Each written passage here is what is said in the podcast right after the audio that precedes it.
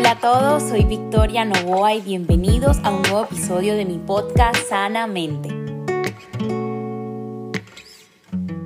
Hoy vamos a hablar un tema un poco controversial, ya que muchas personas tienen diferentes opiniones acerca de si se puede ser amigo de tu expareja o no.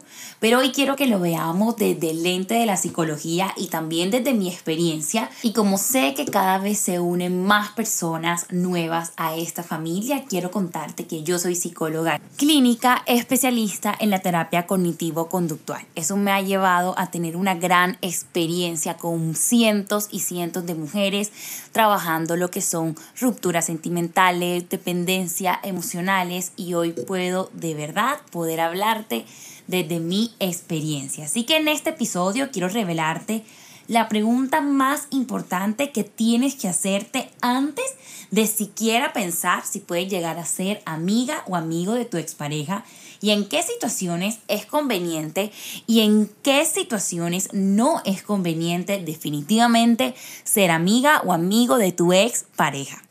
Lo primero que tenemos que entender es que todas las personas tenemos opiniones diferentes alrededor de este tema y todas son completamente válidas, ya que nuestras opiniones que hemos formado con respecto a este tema dependen mucho de nuestras experiencias. Como seres humanos, todos tenemos la tendencia de generar una opinión según y basándonos en lo que vamos aprendiendo y las experiencias que vamos teniendo a lo largo de nuestra vida. Y te voy a explicar esto con un ejemplo para que todos logremos entenderlos y también ponernos en sintonía.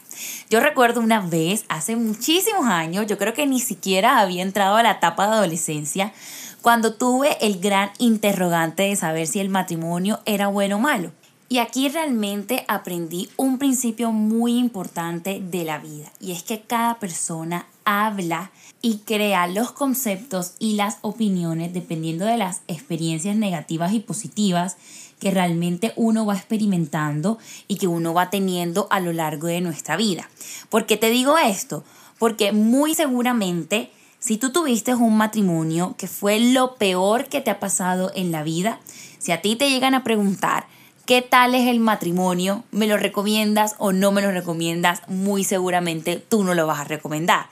¿Por qué? Porque a través de tu experiencia tú generaste un concepto. A no ser que hayas iniciado un proceso terapéutico, un proceso de sanidad interior, de sanidad espiritual y emocional que te ayude a superar ese trauma y tú puedas decir después, no, mira, el responsable no es el matrimonio, sino cómo yo lo gestioné. Pero para serte sincero o sincera, yo no me encontré con muchos de estos casos. También me encontré con la otra diferencia y es los matrimonios saludables, amorosos, estables, que yo les preguntaba, ¿qué me recomiendas? ¿Es bueno el matrimonio o no? Y me decían, Victoria, es maravilloso, la mejor etapa de tu vida es cuando te cases. Y si te das cuenta, todo vamos creando conceptos, definiciones según nuestras experiencias.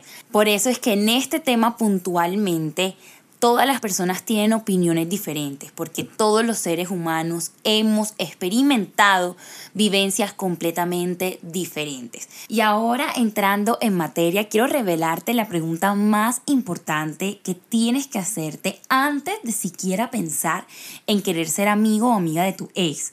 Y es cuál es la motivación que te lleva realmente en tu interior a querer ser amiga o amigo de tu ex. Entonces, para ayudarte también a poder contestar esta pregunta, quiero compartir contigo principalmente diferentes señales de alerta donde definitivamente no deberías contemplar ni siquiera la idea de ser amiga de alguna de tu expareja.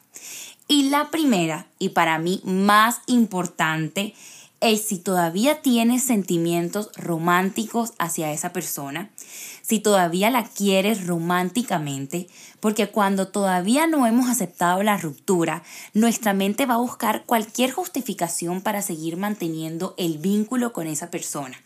Y ser amiga de alguien a quien sigues amando y teniendo sentimientos románticos de verdad es un cruel y letal daño que tú misma te estás haciendo y que tú misma te estás provocando. Es casi imposible, de verdad, de verdad que es casi imposible mantener una amistad sana si hay más motivos detrás y te pones en riesgo de sufrir más dolor emocional. Aquí es súper importante entender que empezar la amistad con la expectativa de que con el tiempo surja, renazca el amor, no es un enfoque sano ni para ti ni para ninguna de tus exparejas. Y en esta situación, puntualmente, muchos de los pensamientos que podemos llegar a tener en nuestra mente es, ¿y si volvemos a pasar tiempo con esa persona? ¿Será que esa persona se va a arrepentir en algún momento de haberme terminado y va a querer regresar conmigo? Otro pensamiento también muy común es, tal vez si logramos recuperar y encender la llama y la chispa del amor siendo amigos, ¿será que vamos a regresar y a estar juntos? Y probablemente es que estos pensamientos se vuelven expectativas y es que terminan siendo un planteamiento mental completamente doloroso para ti. Y es que aparte es como si nosotros empezamos a tenderle una trampa a nuestra expareja para acabar decepcionándonos a nosotros mismos. Y nosotros mismos creamos una trampa en la que nosotros terminamos enojándonos, sintiéndonos dolidos y decepcionados a ver que todas esas expectativas que creamos cerca, acerca de la amistad que podíamos llegar a tener con ellos no se cumplen. Y volvemos a la pregunta estrella de este episodio y es, ¿Cuál es tu motivación al querer ser amigo de tu ex? Porque si tu única motivación es ser amigos porque crees que siendo amigos van a volver a estar juntos y a tener quizás la misma relación de noviazgo y sentimental que tenían antes, yo te quiero decir que esta es una trampa en la que solo nosotros mismos salimos completamente perjudicados, maltratados y dañados. Y la segunda señal, no sé si de pronto te sientes un poco identificada, es cuando empezamos a decir, yo puedo ser su amiga porque no siento absolutamente nada por él, pero sería incapaz de verlo con alguien más. Y es normal que los amigos hablen entre sí sobre lo que pasa en sus vidas. Y eso incluye la vida amorosa. Y si el hecho de pensar o imaginarte que tu ex pareja está con otra persona te revuelve el estómago y te causa un malestar, es una señal de que todavía hay cosas por sanar, por aceptar y por dejar ir, lo cual es importante no pensar en una amistad si todavía sigues pensando esto dentro de ti. Y la tercera y última señal de alarma que para mí es muy importante en este proceso es cuando te sientes sola. Y a ver, es normal que después de una ruptura quizás te quedes con mucho más tiempo disponible. El tiempo en el que hablabas con él, en el tiempo en el que hacían planes juntos, el tiempo en el que pasaban con sus amigos y familia, en fin. Y puede que la amistad sea la excusa perfecta para llenar ese vacío. Y puede que a corto plazo sea satisfactorio y te ayude a llenar ese vacío. Pero lo cierto es que a largo plazo vas a causar una herida muy grande en ti. Y si este es tu caso, yo te sugiero que inviertas tiempo en ti. Recuerda cuáles eran esos planes que hacías antes de estar con él y empiézalos a retomar o en el mejor de los casos empieza a descubrir nuevos talentos y habilidades nuevas y te aseguro que poco a poco te vas a ir sintiendo mejor. Aparte, quiero decirte algo, aunque suene muy cliché, es que tú eres una persona increíble y si nadie te lo ha dicho, déjame utilizar este espacio para recordarte quién eres. Y es que eres una persona increíble que vino al mundo a cumplir un propósito extraordinario y que tu valor no te lo da un hombre o una relación.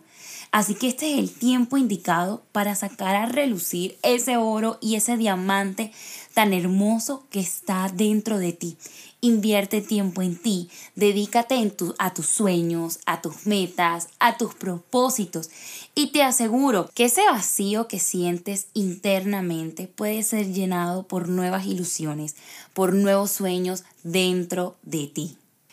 Y quizás muchos en estos momentos están pensando, bueno Victoria, pero ¿en qué caso realmente se podría mantener una amistad con alguna expareja Y te quiero dar dos momentos en los cuales esto realmente puede pasar. Y el primero es cuando no existe ninguno de los motivos ocultos que te acabo de mencionar anteriormente. Y también esto es súper importante y lo digo en letras mayúsculas, préstenme atención. Si tu amistad no interfiere con tus relaciones actuales súper importante. Si interfiere con tu relación actual, no es sano de ninguna manera. Y lo segundo, cuando ha pasado un tiempo para hacer el duelo necesario.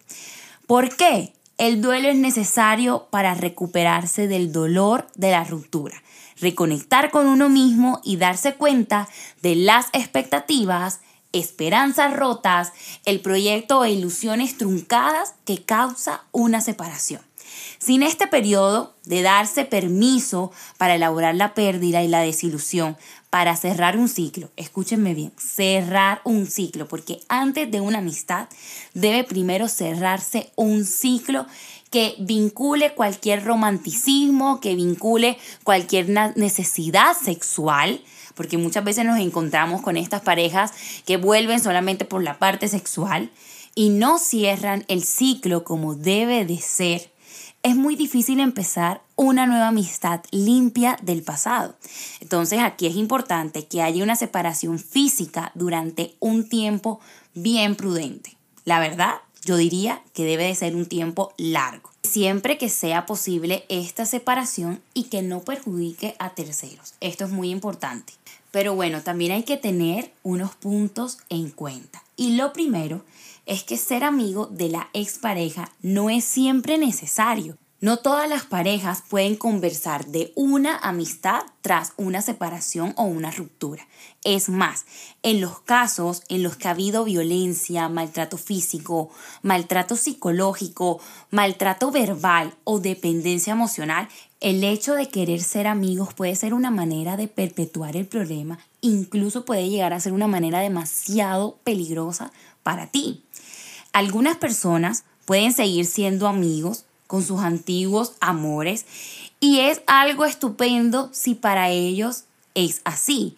Pero si a ti no te interesa hacerlo, ni ahora, ni nunca, tampoco pasa absolutamente nada. No es un requisito que a unas personas le funcione y le parezca increíble, porque la verdad es que sí he escuchado muchos casos en los que eh, después de una ruptura llegan a ser grandes amigos maravilloso. Incluso también he tenido pacientes donde me dicen, Victoria, es que antes de la ruptura ya habíamos transitado la amistad. Antes eh, de terminar la relación ya habíamos dejado de ser parejas sentimentales y empezamos a ser amigos. Y cuando terminamos se nos dio súper fácil ser amigos porque era lo que veníamos haciendo hace meses. Otro caso donde también he visto que funcionan es cuando antes de, tener un vínculo sentimental fueron amigos por muchos años. Después de una ruptura valoran el hecho de ser amigos tantos años y cómo funcionaba ese rol de amigos. Aquí también es súper importante ver los roles, los diferentes roles en la relación.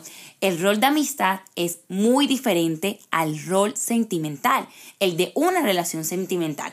Entonces es simplemente tener claro en qué rol está esa persona y no confundirlos, porque cuando confundes estos roles es cuando llegan los problemas y puede llegar a ser demasiado peligroso para ti. Entonces, el que tú te encuentres en el punto de la vida en que quieres decir realmente no me interesa ser amigo o amiga de mi expareja, está completamente bien. Aquí también es súper importante recalcar, y de verdad que vuelvo y lo digo con letras mayúsculas, es importante que en una relación donde hubo maltratos, donde era una relación tóxica, intentar mantener una amistad es dañino y hasta puede llegar a ser peligroso. Así que asegúrate de que estés siendo bien honesta y honesto contigo mismo acerca de cuáles son tus verdaderas intenciones al querer tener una amistad con tu ex pareja. Y ahora para finalizar quiero también compartirte y es que si te han abandonado, si te han hecho daño, si te sientes perdida o perdido en estos momentos de tu vida, sea como sea que te sientes, Busca el amor hacia ti mismo sobre todas las cosas, porque sin amor propio te va a costar mucho recuperar tu autoestima, recuperar tu fuerza y tu capacidad para rehacer tu nueva vida desde una base sólida, desde una base del amor, desde una base desde la autoestima. Así que me encantaría poder seguir compartiendo este mensaje contigo. Por eso quiero invitarte a que puedas seguirme en mis redes sociales, en Instagram como arroba Victoria Novoa y puedas llenarte de muchísimo más contenido que va a nutrir, bendecir, transformar y sanar tu vida. Estoy feliz de que hayas llegado a este punto del episodio, lo hayas escuchado todo por completo. Espero que todo esto haya hecho eco en tu corazón te haya servido y funcionado para algo en tu vida, compártelo con alguien más y nos vemos en un próximo episodio de nuestro podcast Sanamente.